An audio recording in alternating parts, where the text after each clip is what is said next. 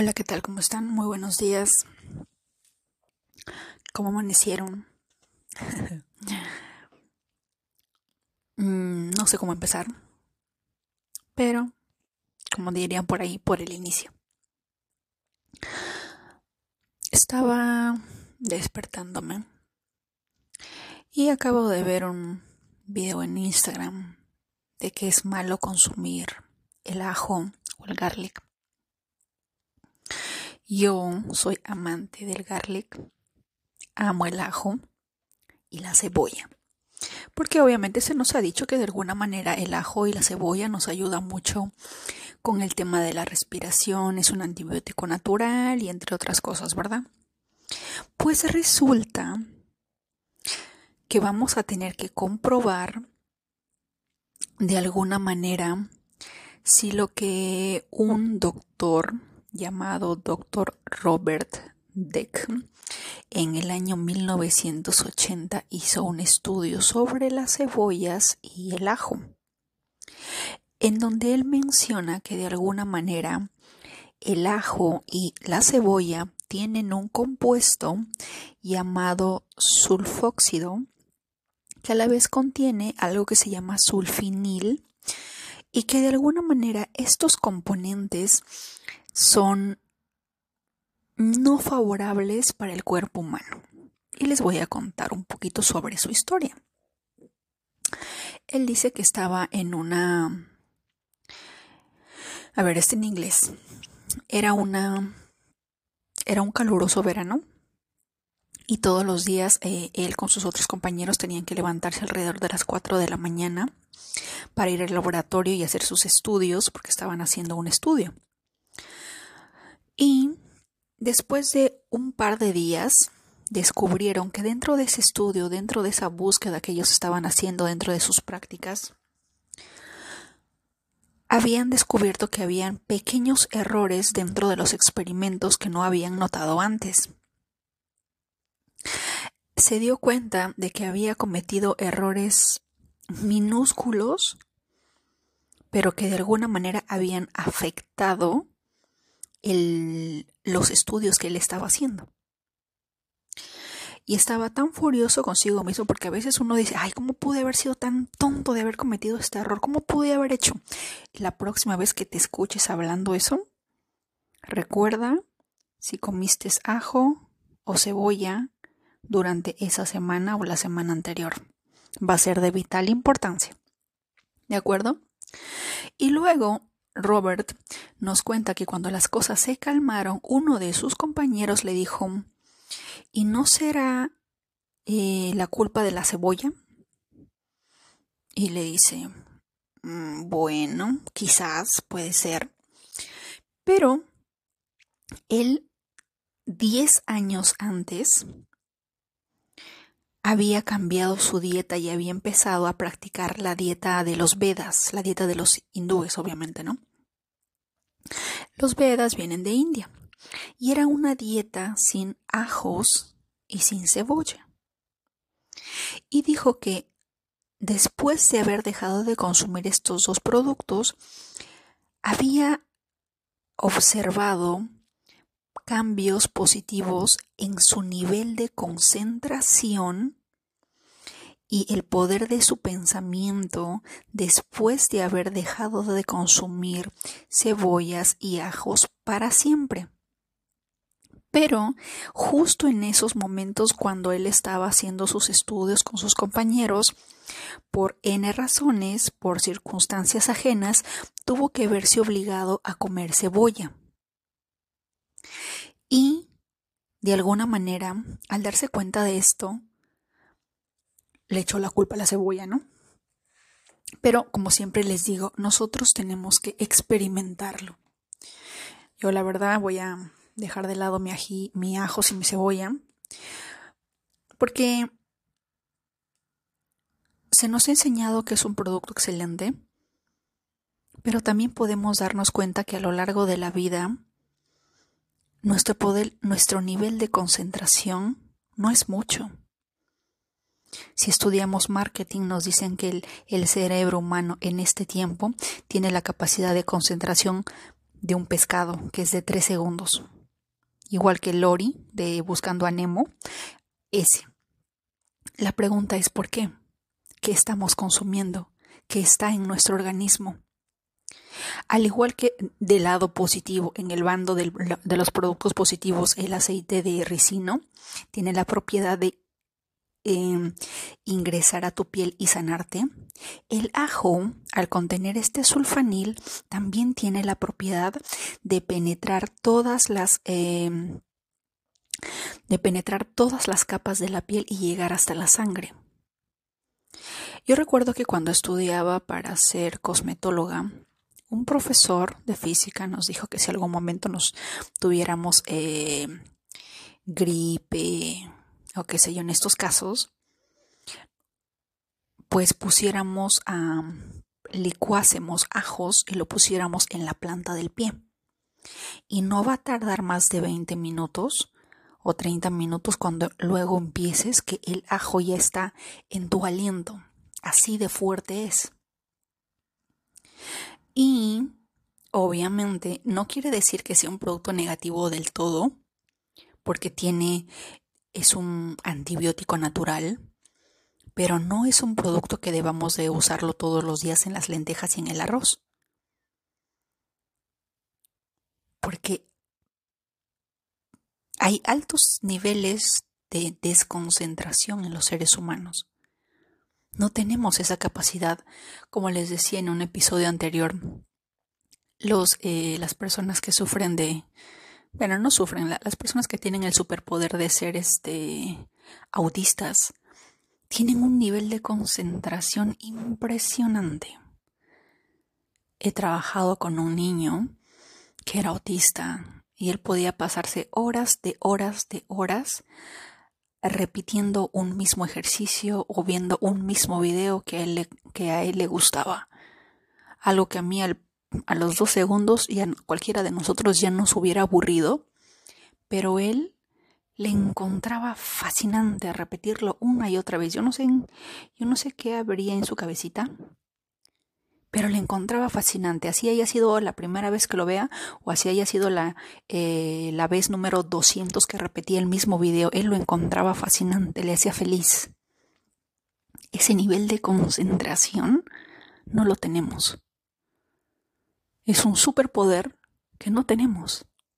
¿Podría ser el culpable la cebolla y el ajo? Habría, habríamos que confirmarlo porque como les dije, en ciertas ocasiones no siempre hay que guiarnos de lo que nos dicen otros. Es doctor, por supuesto que sí, pero de acuerdo a nuestra experiencia, nosotros como seres humanos aprendemos más desde nuestra propia experiencia cuando lo descubrimos dentro de nosotros, ¿verdad? Si es que no lo descubrimos dentro de nosotros, pues se nos va a entrar por una oreja y se nos va a salir por la otra. Pero cuando lo... Em, cuando realmente lo descubrimos dentro de nosotros es cuando el verdadero mensaje queda grabado en el inconsciente. Así que, a partir de ahora, aunque no querramos, no les vamos a decir un adiós al final, un adiós para siempre, pero si pudiésemos dejarlo de consumir, y empezásemos a observar cómo está nuestro nivel de concentración, si empezamos a recordar mejor las cosas, si es que tenemos mayor atención a los detalles que pasan alrededor de nuestras vidas, si es que se nos dejan de olvidar dónde está la llave, dónde dejé el celular o qué sé yo. Este tipo de situaciones nos van a ayudar también a descubrir eh, los potenciales efectos negativos que podrían contener estos productos, estos vegetales.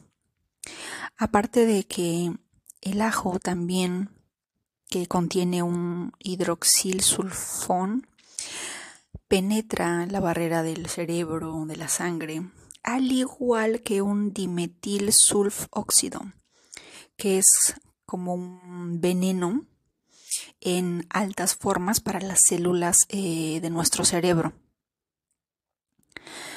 Y de alguna manera, yo no sé ustedes, pero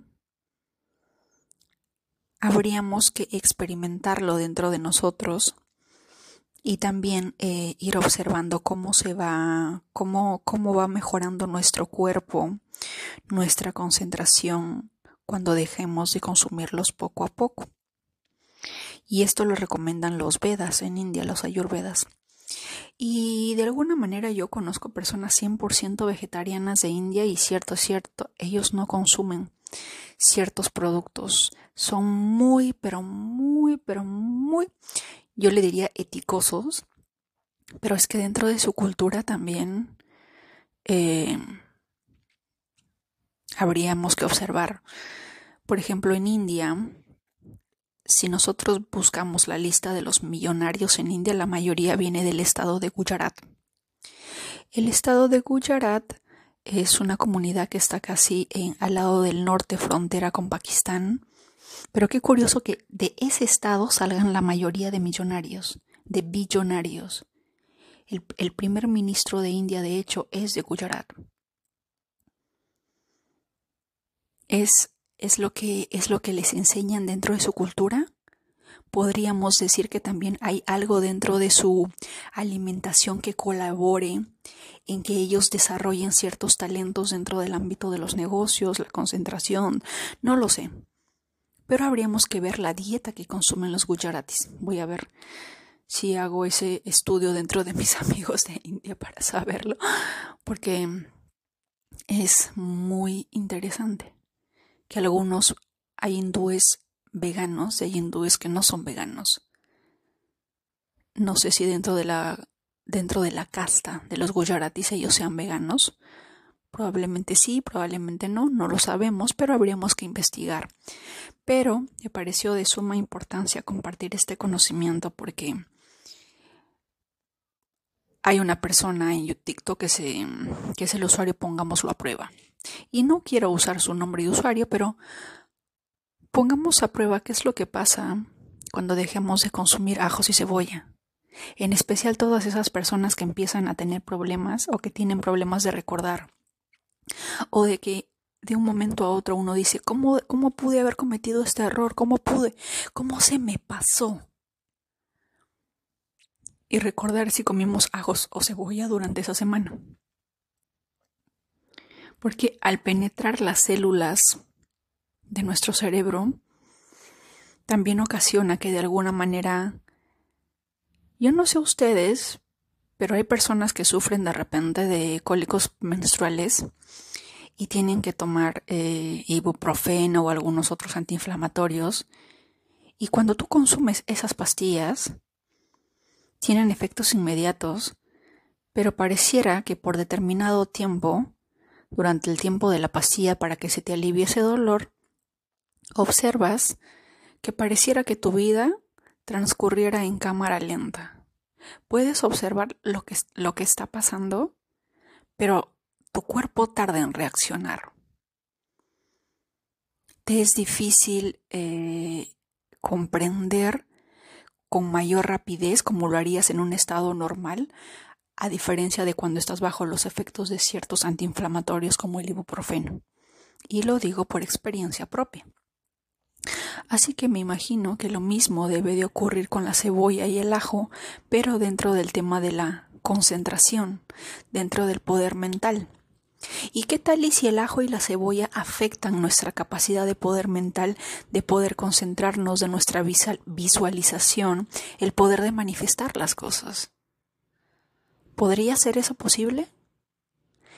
No lo sabemos, pero habríamos que experimentarlo, corroborarlo en nosotros, porque también estaba pensando, hay culturas, este doctor, por ejemplo, pertenece al lado de Europa, y de repente su, su fisionomía puede ser que no acepte este producto o viene también de los Vedas, los hindúes de la raza aria, que de repente para ellos el ajo es negativo.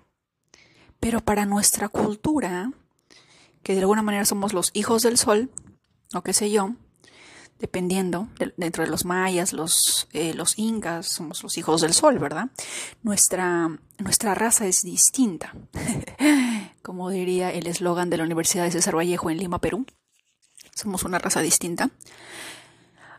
Pero no está de más investigar, averiguar y al menos por un par de semanas dejar de consumirlo, en especial cuando tengo exámenes importantes, en especial cuando tengo reuniones importantes, en especial cuando tengo vuelos, viajes, porque a veces uno también en el vuelo uno no se acuerda, así como la como en la película Mi pobre angelito que la mamá se olvidó de su hijo y es algo impensable, ¿verdad? No he visto si en la cena anterior la, eh, la cena tenía ajos, no lo sé, pero ¿podría ser eso posible? ¿Podría ser el ajo y la cebolla culpables de nuestra, de nuestra memoria similar a la de Dory por unos días durante el tiempo que dure ese, esos elementos, ese sulfanil y todo lo que compone estos dos vegetales en nuestro cuerpo hasta que nuestro cuerpo lo digiere y lo rechace. Y ahora, ¿qué significa esto cuando lo consumes a diario? Porque al menos en, en Perú, la mayoría de personas para nuestro lomo saltado, para nuestro estofado de pollo, para nuestro arroz, para nuestras lentejitas, todo lo sazonamos con ajo. Todo. Yo como ensalada de cebolla todos los días.